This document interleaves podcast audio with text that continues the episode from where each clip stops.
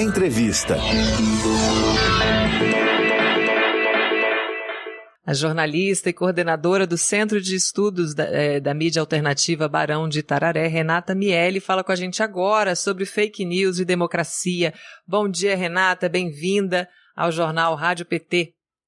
Bom dia, Amanda, bom dia a todos e todas que estão acompanhando aqui a TV PT e a Rádio PT. O, o, o, Renata, a gente estava comentando, né, do vazamento de dados, da conclusão da Polícia Federal de que aquela né, aquela exibição de dados sigilosos pelo presidente foi criminosa, né, foi concluído que é crime.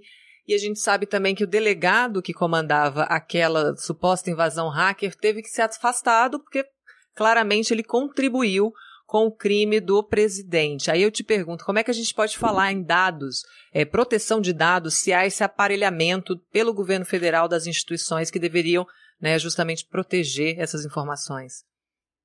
Bom, é muito grave, né? Eu acho que tem dois aspectos que a gente precisaria observar. Primeiro, houve uma quebra, né? Houve um ataque ao sistema do TSE que corretamente foi objeto de uma investigação sigilosa para que se chegasse nos responsáveis e se punissem os responsáveis que promoveram um ataque ao sistema e vazaram dados é, de cidadãos brasileiros, do sistema eleitoral.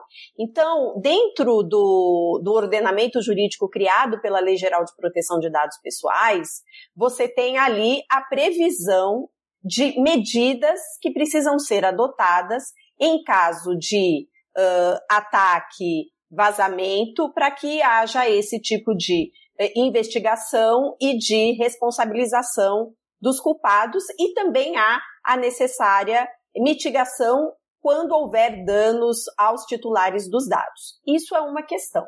A outra questão, Amanda, que chama atenção é que o que ocorreu de fato é que uma pessoa, que era o, o, o delegado, que tinha as informações sigilosas em função do seu papel na investigação, tomou uma decisão deliberada de pegar o conteúdo daquela investigação e entregar para o presidente da República, né? E para um deputado federal que nega o envolvimento no caso. Então, isso é está além, digamos assim, do próprio escopo da LGPD, porque isso foi, por isso que é um crime, um crime é, cometido em função de uma posição privilegiada, e o presidente da República e o, e o parlamentar que tiveram acesso a isso também têm uma posição privilegiada e usaram esse essa informação, esse conteúdo, para fazer uma propaganda política para desestabilizar a democracia e a, a, a, e, o, e a lisura, né, a rigidez do processo eleitoral. Então, eu acho que a conclusão né, do, do, do inquérito é, que determinou que houve de fato crime é correta e infelizmente não houve é, o indiciamento né, do presidente porque a delegada que, que liderou, né, que comandou esse caso, ela chegou à conclusão de que não poderia fazê-lo em função do fórum privilegiado tanto do deputado Felipe Barros quanto do presidente Jair Bolsonaro. Mas a, o crime é, é, explícito e eu acho que a gente, a, o, o, judiciário brasileiro, o STF, vai ter que é, encontrar um meio de fazer com que o presidente responda por um crime cometido contra a democracia, né? E você separou muito bem aí as questões, eu vou juntá-las novamente, porque o presidente vai para uma live, ele é a autoridade máxima, né, do Estado. Aí ele vai para uma live, já é uma figura que tem uma credibilidade, pega dados que são de uma instituição, né, são da polícia, e apresenta. Isso não dá aí uma camada de, de ver, não dá um verniz de verdade no que ele quer contar nessa história. Queria que você comentasse a gravidade dessas figuras na disseminação de informações falsas dentro da internet para todo mundo ver, para ter esse alcance todo, tanto da, da questão das urnas eletrônicas, quanto da questão também sanitária, né? A gente está tendo um problema aí na, na, adesão à vacinação, muito por conta de informações falsas que vêm do governo federal. Sem dúvida, Amanda, nós temos discutido as organizações que atuam no campo do direito à comunicação, dos direitos digitais. A gente tem uh, aprofundado esse debate sobre quais os mecanismos para enfrentar a desinformação, né, a compartilhamento e a disseminação de notícias falsas. No Congresso Nacional está em discussão o projeto de lei é, 2630, que é relatado pelo deputado Orlando Silva, como um dos mecanismos de enfrentamento à desinformação que é, encontra nas redes sociais um ambiente propício para sua é, viralização ocorre que tem um outro fator aí, para além da, da, do modelo econômico das plataformas de redes sociais, para além dos mecanismos de produção industrial, porque não é uma pessoa desavisada que compartilha uma desinformação. Há uma lógica de construção dessas narrativas falsas. Aí temos um outro problema, que é, na verdade, hoje no Brasil de 2021, 2022, um dos principais produtores e disseminadores da desinformação é o presidente da República. Todos sabem disso, né? É, o, eu estava ouvindo o deputado Reginaldo falar que na mensagem que ele enviou ao Congresso ele fez não sei quantas mentiras, né? Ou seja, uhum. quando ele vai é, se pronunciar na, na, Assembleia Geral da ONU, a gente tem como pegar aquele discurso e identificar as mentiras, o que ele tem dito e, e, e promovido com relação ao combate à Covid-19, o que ele faz com relação à rigidez do processo eleitoral, a questão das urnas. Então, nós estamos num cenário, Amanda, aonde parte importante da produção e disseminação das mentiras tem nome, endereço, e todos sabem quem é. E em função de um, de um, primeiro, de um discurso equivocado sobre liberdade de expressão. Porque a liberdade de expressão, sim, ela é um direito, mas ela não é um direito que abriga dentro do seu escopo é, a disseminação do ódio, do preconceito, a mentira proposital para causar danos à democracia, isso não é abrigado pela liberdade de expressão. Então, nós temos, por um lado, setores bolsonaristas usando um direito que é tão caro à democracia para promover esse tipo de discurso, e de outro lado, de novo, esbarramos na questão é, da, do foro privilegiado que o presidente da República é, possui. Então, eu penso, Amanda, que a sociedade brasileira é, não é um debate simples, mas ela vai precisar enfrentar uma discussão de que maneira podemos é, responsabilizar agentes públicos pela disseminação desse tipo de desinformação. E aí eu volto a falar do projeto de lei 2630, que tem toda uma sessão que trata, é, digamos, buscando dar mais responsabilidade para o tipo de conteúdo disseminado por pessoas que possuem cargos eletivos, porque essas pessoas elas precisam ter uma responsabilidade maior, afinal elas têm cargos é, eletivos importantes e como a gente realiza isso dentro de um contexto também da necessidade dessas pessoas que possuem cargos públicos não serem perseguidas pelas suas manifestações. Então, discutir do ponto de vista da sociedade o limite entre o que é uma manifestação que precisa ser protegida, por mais crítica que ela seja, que é legítima e que contribui para o debate público, e o que está ultrapassando esse limite e promovendo a desestruturação da democracia, a morte, e como, quando a gente ultrapassar esse limite, que tipo de responsabilização pessoas com cargos eletivos podem ter. Então, essa é uma discussão muito complexa, mas é, é, é, é necessária que a gente enfrente, né? Ela é urgente, né, Renata? Também em agosto do ano passado, o TSE proibiu que as administradoras das redes sociais repassassem dinheiro para canais bolsonaristas que divulgavam fake news sobre as urnas eletrônicas, né? E o Bolsonaro, claro, alega que é censura, né, que fere a, a liberdade de expressão. Aí tem uma pergunta que são muitas aqui, na verdade.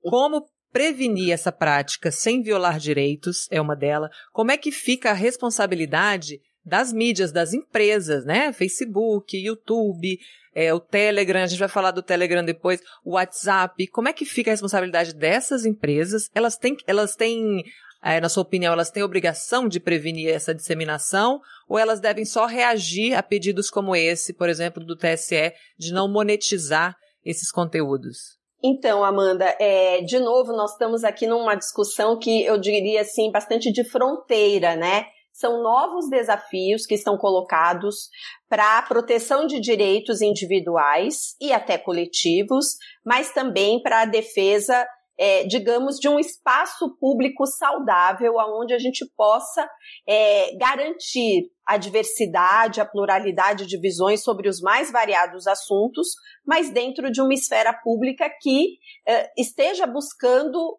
consensos para promover a democracia, né? Então, uh, isso tudo é muito novo para o debate no Brasil. Outros países lidam com isso de uma maneira um pouco melhor, porque tem um histórico social, cultural diferente. Vou dar um exemplo da Alemanha. Na Alemanha, por exemplo, na Constituição deles, está previsto que discurso de ódio é crime. Então lá eles têm uma cultura já tratada com relação a isso. No Brasil, não. Então, que tipo, é, como, como fazer para proteger né, a liberdade de expressão e uh, evitar que ela seja usada de forma indevida? Eu acho que aí tem alguns caminhos que nós estamos procurando enfrentar. Primeiro, eu acho que é, é preciso que nós olhemos, então, olhando especificamente para a internet, por que, que a gente olha especificamente para a internet e por que, que, por exemplo, esse projeto de lei uh, está uh, circunscrito às redes sociais? Porque é lá aonde a disseminação desses conteúdos se produz de uma maneira acelerada e viral. Porque hoje no Brasil, por exemplo, no caso do WhatsApp, é quase a grande maioria dos brasileiros possui no seu aparelho celular de forma gratuita né? Então, porque uhum. ele vem, né? Você não paga para usar o WhatsApp, digamos assim. Então, só que quando você clica numa notícia, se você você não consegue acessar a informação acessar. ou checar a informação porque você não tem pacote de dados. Então, eu acho que não tem uma bala de prata, Amanda, que resolva o problema. As plataformas, elas têm que agir dentro do escopo determinado da, na legislação brasileira. Então, se nós conferirmos poder demasiado às plataformas para que elas decidam o que é um conteúdo nocivo, o que não é um uhum. conteúdo nocivo, o que é fake news e o que não é fake news, nós vamos estar terceirizando para uma empresa privada que é internacional, que, que tem mais poder econômico que muitas nações e mais poder político até do que muitas nações, né, para decidir o que pode ou não circular de, de conteúdo na esfera pública brasileira. Então, nós não podemos dar esse essa carta branca para as empresas. Por outro lado, as empresas também não podem ficar na zona de conforto de não fazerem nada. Então, a partir de regras estabelecidas de forma bastante explícita na legislação brasileira, elas precisam agir para proteger a democracia. Então, no caso da, do, do, da pandemia, eu penso que começou-se um exercício para as plataformas fazerem isso. Em alguns casos elas agiram, em outros não. Porque aí também a gente percebe o interesse econômico das plataformas, né? Nos, nos Facebook Papers, né? Não sei se o pessoal acompanhou aqui, que foram vazadas informações uhum. a partir de uma ex-funcionária do Facebook, ela disse que haviam perfis que tinham tratamento privilegiado, mesmo se aquele conteúdo fosse passível de moderação, porque era um conteúdo homofóbico ou de violência, ou mesmo com relação ao Covid, como aquela conta era de um usuário muito é, que gerava muito engajamento e, portanto, gerava recursos para as plataformas, eles faziam vistas grossas. Então, acho que o principal debate que nós temos que fazer hoje é como regular as plataformas de redes sociais para que elas ofereçam às autoridades e à sociedade mais transparência sobre seus métodos de moderação de conteúdo, porque elas já realizam moderação, né? Sobre como funcionam os seus algoritmos, essa é uma discussão que elas odeiam fazer, porque é o segredo industrial, né? Que, uhum. lhes, que lhes dá muito dinheiro, mas hoje esses algoritmos de inteligência artificial, eles acabam sendo o que na comunicação a gente chama dos gatekeepers, né? Eles é que fazem a seleção, eles são os novos editores, digamos assim, né? Eles é que definem o que você ou eu vejo na minha timeline por uma série de critérios automatizados, criando viés no debate público. E não, então não é só o problema da desinformação. É preciso regulação para que essas plataformas é, possam trabalhar e cumprir um papel importante que elas cumprem ao garantir que todos possam se expressar, mas também uh, trazendo um ambiente de debate saudável e, e promissor para a democracia e não que leve à deterioração do espaço público, que é o que a gente tem assistido ultimamente. Nós estamos conversando com a coordenadora do Centro de Estudos da Mídia Alternativa Barão de Tararé, Renata Miele. Renata, aqui a, a Maia, Maia agradece aqui os seus esclarecimentos aqui pra gente. A Maria Aparecida desabafa que quem trouxe isso foi a família genocida né? A Josi Negreiros também aqui se manifesta que em nome da liberdade de expressão e de opinião se comete todos os crimes, né? Possíveis, e imagináveis nas redes. É preciso sim estabelecer regras claras a respeito. A Sônia Met, Met eu não sei como pronuncia, Sônia, desculpa, acho que é Mético, também dá bom dia aqui, jornalismo pela cidadania. A Maria Aparecida diz que vamos, é, vamos ficar focados na vitória do Lula. Mentira, não faz, não faz parte da nossa vida. Que bom que se fosse assim, né, Maria Aparecida? E o João Ricardo Roque diz que o Bozo nazista liberou dados dos brasileiros a empresas privadas. Isso aqui também é um tema que vai render, né? Esse novo aplicativo de notícias verdadeiras, né, sobre o Bolsonaro. Mas antes eu te pergunto, qual é o perfil, Renata, desses produtores, né, é, desses produtores de fake news e quem coordena essas ações de, de disparo em massa? Qual é o perfil dessas pessoas? Elas são muito ricas? Elas têm muito, muita influência? É, é, geralmente, qual é o perfil de quem faz ataques coordenados, assim? Olha, para você realizar um ataque coordenado, né, é, essa indústria da desinformação, ela, ela é multifacetada, né?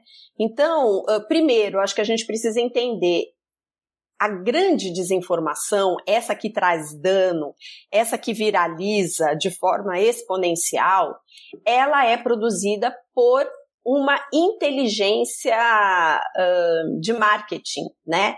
Então, eu imagino, né? Eu não posso afirmar porque não conheço todas os, os uh, digamos, os produtores dessas indústrias, né? Elas não são públicas nem todas, né? Então a gente, mas são empresas como o Steve Bannon tinha, né, uma empresa, uhum. tinha não, né, continua tendo, né, ou seja, uma empresa de marketing político disponível. Hoje, quando você procura, né, uma empresa de marketing para fazer o seu posicionamento em redes sociais ou para trabalhar campanhas políticas, eles oferecem esse tipo de serviço. Então, são uh, as estruturas narrativas dos conteúdos, elas são construídas de uma maneira muito organizada. Então, há muito dinheiro por trás. Dinheiro para a produção especializada, né? Essa produção especializada conta com uh, informações de dados pessoais dos usuários brasileiros, que é o que a gente precisa e tenta regrar, né, desde a aprovação da Lei Geral de Proteção de Dados, que demorou muito para ser é, para entrar em vigência aí, então foi todo um debate, né? Então, proibindo que os nossos dados que nós utilizamos para qualquer tipo de atividade na internet seja vendida, né, para outros fins, para outras finalidades, porque são essas informações que constroem os perfis psicológicos de cada indivíduo a partir de critérios estudados há muitos anos na psicologia e que, com base nisso, são construídos de forma marqueteira, de forma profissional, conteúdos para atingir determinadas características de um indivíduo. Então, muitas vezes você tem várias formas, né? Então tem muito dinheiro envolvido, sim, né? É, há dinheiro, imagino, não só brasileiro, mas internacional. É, e além do dinheiro para produção, há o dinheiro para compra dessas, dessas bases tratadas já, com perfis estabelecidos, e dinheiro para impulsionamento. Então, todos sabemos que o modelo econômico dessas plataformas ela é baseada também é, no pagamento. Se você uh, né, tem um perfil no Facebook, no Instagram e não impulsiona, né, você fica lá com seus 200, 300, 500, mil, 2 mil seguidores já é um, né, sem impulsionamento, para você conseguir ampliar, você precisa impulsionar. E aí você entra numa chantagem da plataforma, né? Então, se você impulsionou 100 reais para que um conteúdo atingisse determinado público, que também é segmentado dentro dessas plataformas, se você continuar é, é, aplicando 100, vai chegar uma hora que vai estacionar. Por quê? Porque daí a plataforma fala, mas você quer continuar crescendo? Então agora você impulsiona com 200. Só que nós não estamos falando de 200, 100 reais. No caso dessas campanhas coordenadas, são milhões de reais. É a contratação de tecnologias externas às plataformas para fazer disparo em massa, é, para contratar o que a gente chama hoje de trolls, muita gente chama de bot, mas o bot mesmo não é um problema a conta automatizada. A conta automatizada ela pode ser usada para uh, propósitos positivos. O problema é que hoje você tem um exército de seres humanos contratados para replicar conteúdos é, de desinformação e de discurso de ódio. Né? Então, assim, é, um, é uma estrutura muito, uh, muito profissional e que requer, sim, muito dinheiro para funcionar e atingir os objetivos que, que são colocados, né? É isso. Renata, a, a Josi Negreiros aqui está dando parabéns pelo seu engajamento e luta por uma normatização das redes sociais, salve o Centro de Estudos e Pesquisas Barão de Tararé. E o Luiz Felipe Peralta também faz aqui uma sugestão, agradece pela entrevista. Excelente entrevista. Sugiro aqui aos companheiros que se inscrevam no canal do Centro de Estudos da Mídia Alternativa Barão de Tararé. Lives excelentes, canal do Barão. Aí já ficamos, já deixamos aqui também a dica para quem quiser acompanhar um pouquinho mais do trabalho da Renata e desse centro de estudos tão importante. Renata, muito obrigada pela sua participação hoje, pelas suas contribuições aqui com a gente no Jornal Rádio PT. Eu que agradeço, Amanda, obrigada pelo carinho aí de todos com o Barão. E eu acho que a gente precisa fortalecer, na verdade, todas as organizações que atuam por uma comunicação mais democrática, porque como a gente gosta de dizer, sem comunicação democrática não tem democracia e sem democracia não tem comunicação democrática. Então, essa é uma agenda de todos nós. Muito obrigada e parabéns mais uma vez ao trabalho também desenvolvido aí pela Rádio TVPT.